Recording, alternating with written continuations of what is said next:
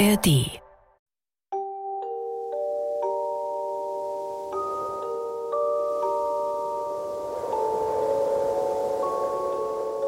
Zur Winterszeit, als einmal ein tiefer Schnee lag, musste ein armer Junge hinausgehen und Holz auf einem Schlitten holen.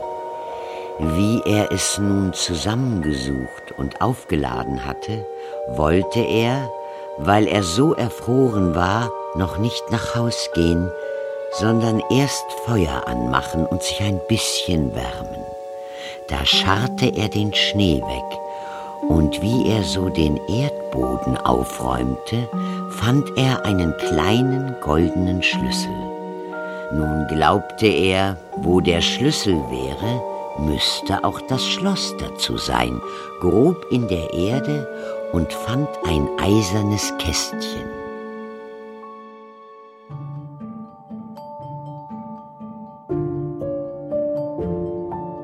Märchen und Verbrechen. Die Brüder Grimm. Kriminalakte 10 Die Bruderschaft des goldenen Schlüssels. Von Viviane und Leonhard Koppelmann. Zweiter Teil. Das Attentat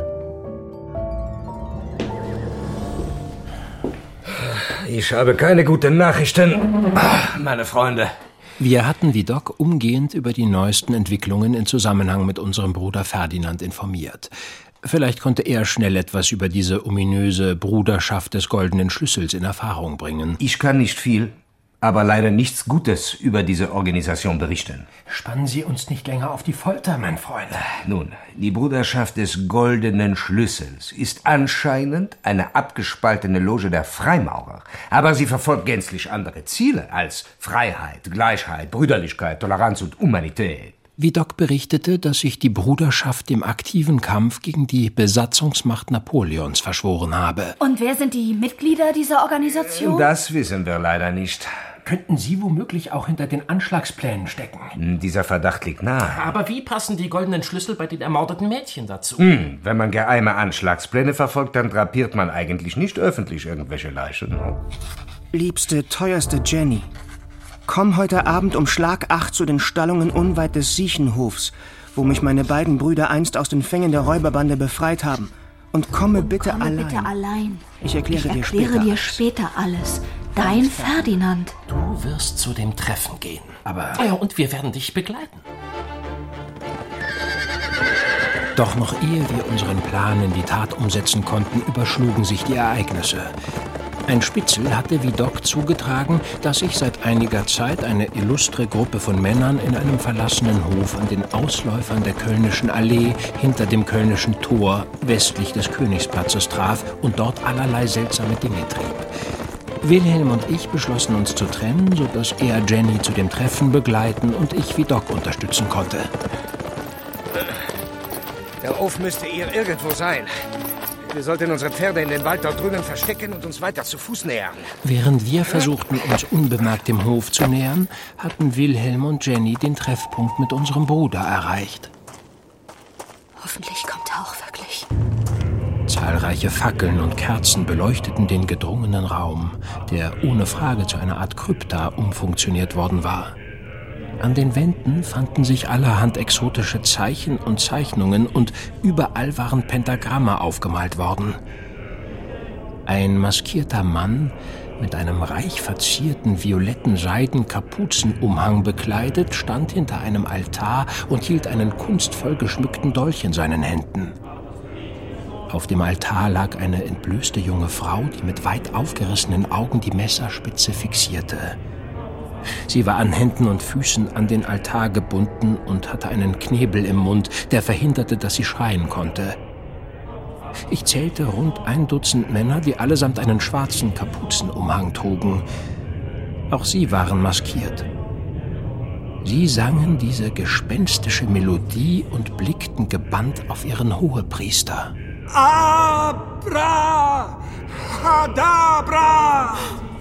Spaltung ist hier im Innern. Wir empfangen deinen Zauber. Wirke den Zauber von Rartor Brunuit. Wir opfern dir in großer Ehrfurcht deine Braut. Und so werdet ihr jene Stunde erleben, o gesegnete Braut. Du scharlachrote Konkubine seines Begehrens. Sie erstechen. Halt, aufhören. Lassen Sie die Frau los! Ihm nicht nach! Ferdinand, bist du das? Fräulein von Droste zu Hülshoff? Wer sind Sie? Und wo ist Ferdinand Grimm? Anstatt seiner war ein hagerer kleiner Mann erschienen, der eine Nachricht von Ferdinand überbringen sollte. Eben der hat mich geschickt. Wilhelm, komm hervor. Ferdinand ist nicht gekommen. Ferdinand hatte vorausgesagt, dass Sie nicht allein erscheinen würden. Wo befindet sich mein Bruder? Ist er wohl auf? Ich rate Ihnen eindringlich. Suchen Sie nicht weiter nach ihm. Ihr Bruder lässt ausrichten, es tue ihm leid, dass er der Familie so viel Kummer bereitet hat. Aber es ist zu gefährlich, jetzt noch Kontakt zu halten. Was hat das alles zu bedeuten? Und wenn ich noch einen Rat hinzufügen darf, verlassen auch Sie umgehend die Stadt. Und bringen Sie Fräulein von Droste zu Hülshoff in Sicherheit. Noch ehe Wilhelm weitere Fragen stellen konnte, war der Mann in die Dunkelheit verschwunden und ließ Jenny und meinen Bruder ratlos zurück. Nein! Nicht! Als ich sah, wie dieser Barbar im Begriff war, die wehrlose junge Frau vor den Augen all der Anwesenden zu erstechen, rannte ich auf ihn los, ich stürzte auf den Mann und entriss ihm den Dolch. Gleich setzte ein Tumult ein. Die meisten der Männer ergriffen sofort die Flucht. In der Zwischenzeit hatte der Satanist sich aus meiner Umklammerung befreit und war nun im Begriff, mir den Dolch in die Brust zu stoßen. Sie hätten nicht hierher kommen dürfen. Ihr Pech! Danke! Im letzten Augenblick, bevor der Dolch mich verletzen konnte, wurde der Arm des Hexers von einem der vermummten Männer weggerissen. Ich fiel zu Boden und beobachtete, wie die Männer sofort begannen, miteinander zu ringen. Ich rappelte mich auf und eilte meinem Retter zu Hilfe. Ihr macht einen unverzeihlichen Fehler! Dann stieß mich der Hexer mit einem festen Tritt erneut zu Boden und riss sich auch von meinem Retter los.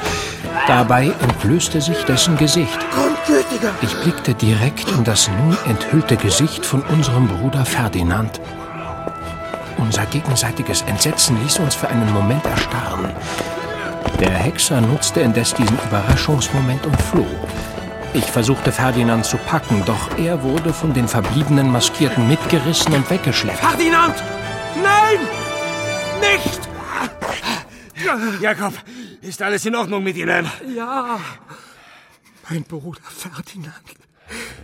Er, er ist ein Mitglied der Bruderschaft des Goldenen Schlüssels, die die junge Frauen ermordet. Kommen Sie, mein Freund.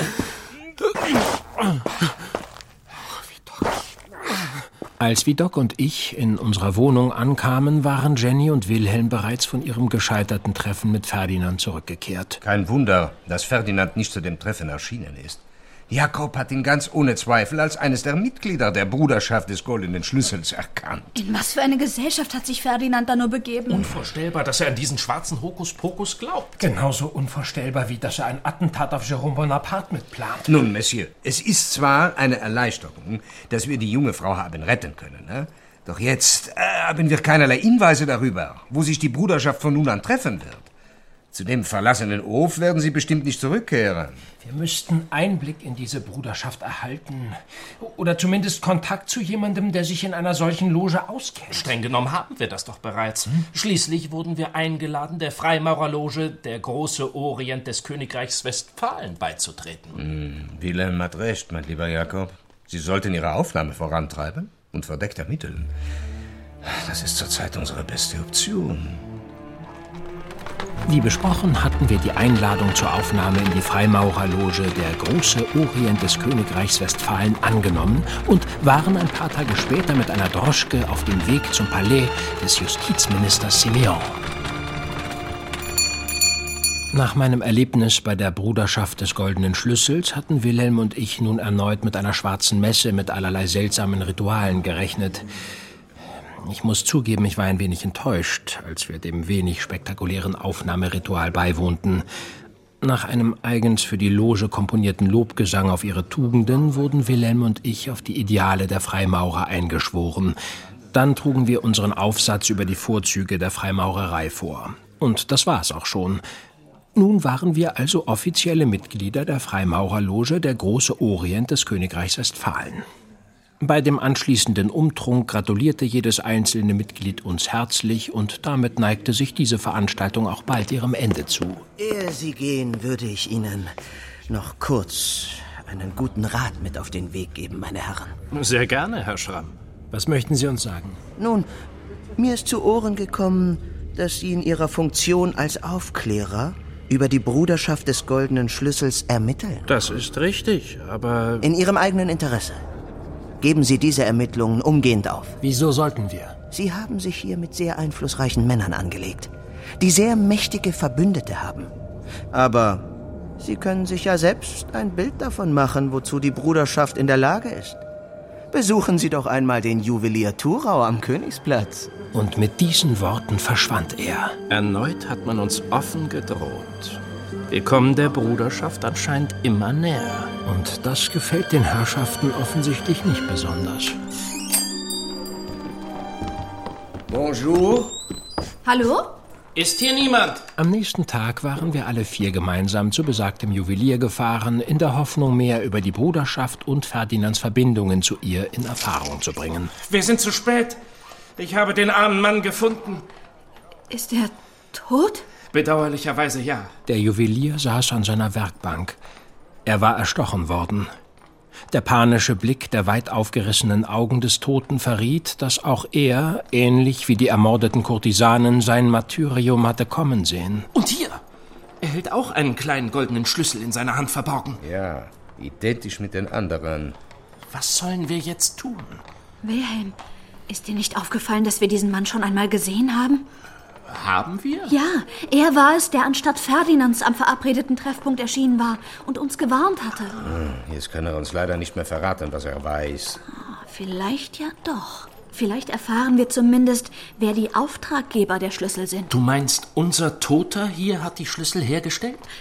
Siehst du hier, diese Zeichnung? Jenny deutete auf eine kleine Zeichnung, die an der Wand über der Werkbank hing. Ja, sie gleicht dem goldenen Schlüssel bis ins Detail. Es ist doch anzunehmen, dass er die Schlüssel angefertigt hat und dann mitbekam, was es mit diesen Schlüsseln auf sich hatte. Und wie nun genau werden die Geheimnisse des Juweliers offenbar, ma chère Genie? Hm. Wortlos ging Jenny zur Theke des Ladens und holte aus der Kassenschublade ein schweres, ledergebundenes Buch hervor.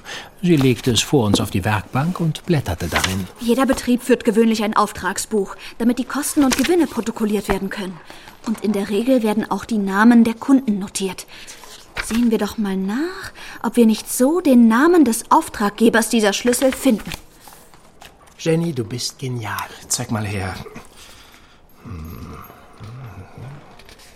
Hier, seht, Grundgütiger. Was ist? Haben Sie etwas entdeckt?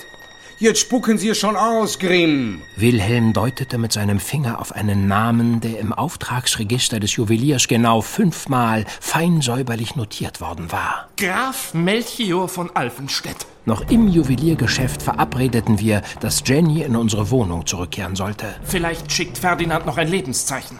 Sollten wir von unserem Ausflug nicht zurückkehren bis zum Abend, melden Sie sich sofort bei meinen Kollegen in der Gendarmerie. Codewort Schlüssel. Ich werde meine Männer entsprechend instruieren, dass wir dann deren Hilfe benötigen. Anschließend brachen wie Doc, Wilhelm und ich zum Anwesen des Grafen von Alfenstedt auf. Als Jenny in unser Wohnzimmer kam, erwartete sie dort zu ihrer großen Überraschung schon unser Bruder. Jenny. Ferdinand, was um alles in der Welt ist denn nur geschehen? Wie bist du nur an diese Leute geraten? Ich wollte euch unbedingt wissen lassen, dass ich kein Mitglied der Bruderschaft bin. Ich wurde gezwungen, an dieser, dieser unmenschlichen Barbarei teilzunehmen. Das musst du mir glauben. Das tue ich ja auch.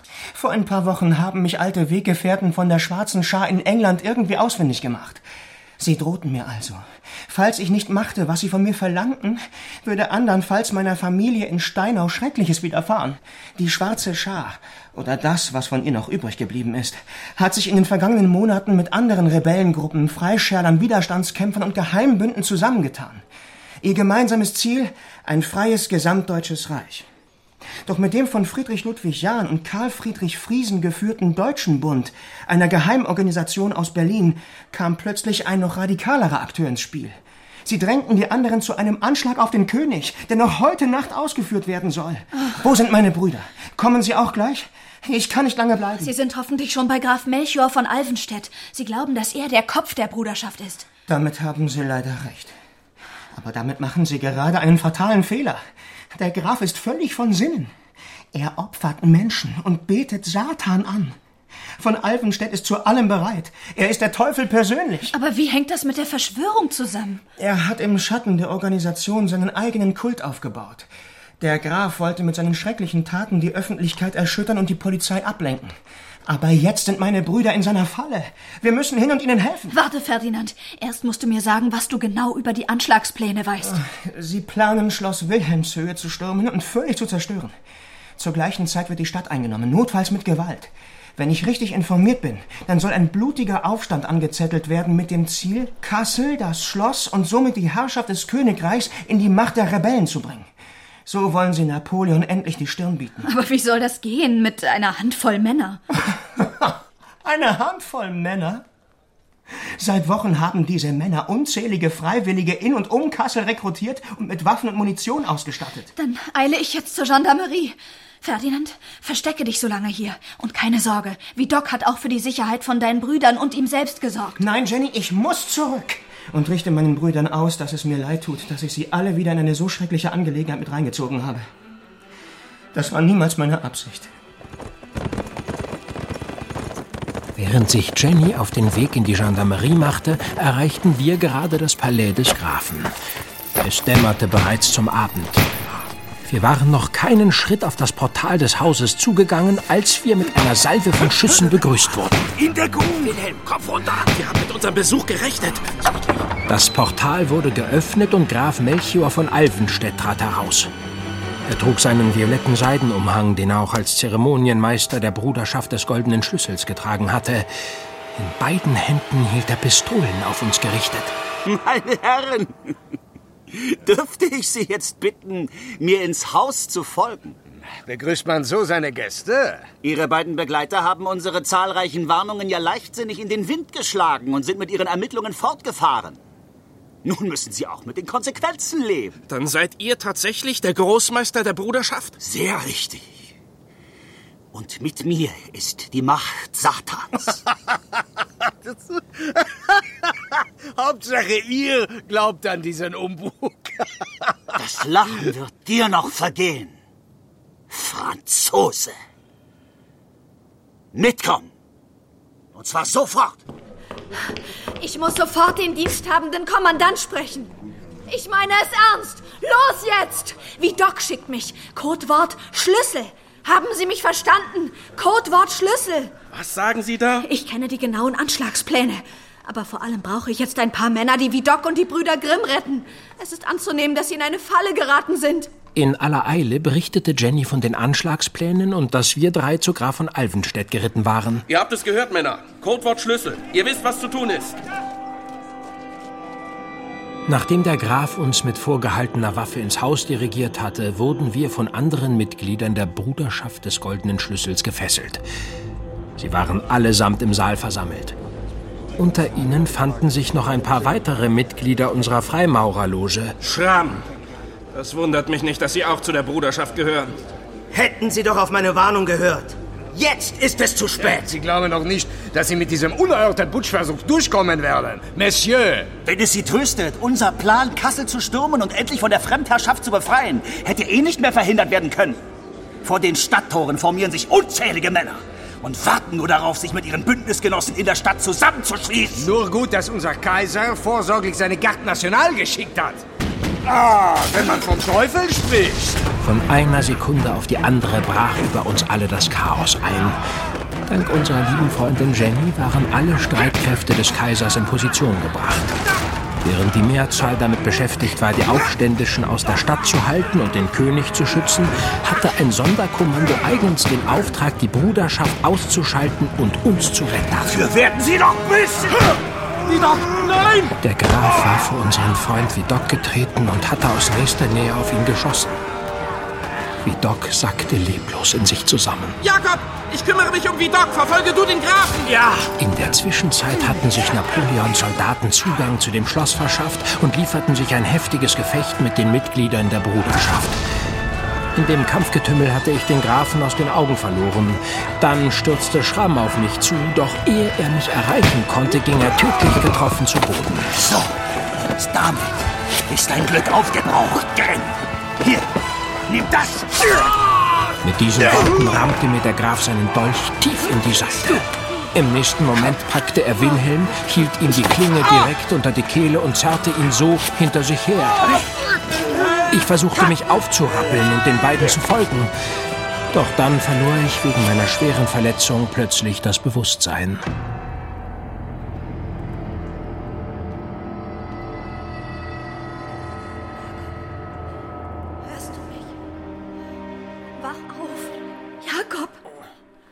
Wilhelm. Vidocq. Nein, nicht. Jakob! Ach, Jakob, wach bitte auf! Als ich endlich wieder zu mir kam, waren zwei Tage im Fiebertraum vergangen. Was ist denn nur passiert, Jenny? Du wurdest niedergestochen. Als Wilhelm, Vidocq und du den Grafen von Alfenstedt und seine Mitverschwörer aufhalten wolltet. Vidocq wurde niedergeschossen. Was. Was ist mit ihm? Er kämpft noch. Er. Kämpft noch um sein Leben. Aber. Es, es sieht nicht gut aus. Und Wilhelm? Von ihm fehlt jede Spur.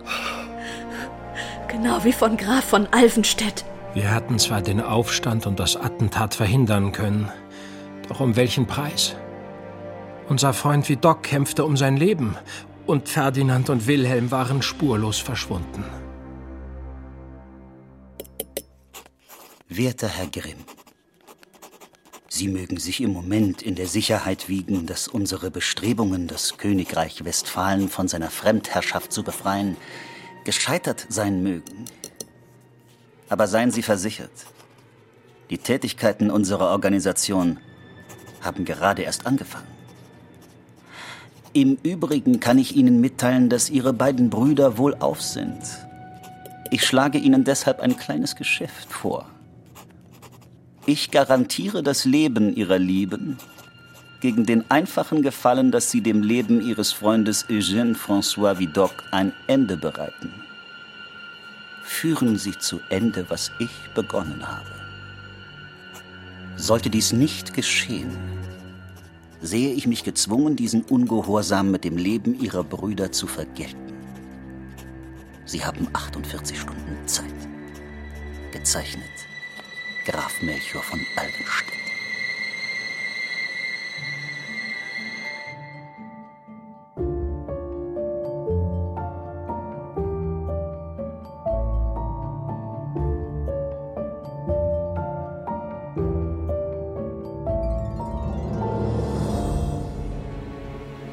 Wenn der Schlüssel nur passt, dachte er. Es sind gewiss kostbare Sachen in dem Kästchen.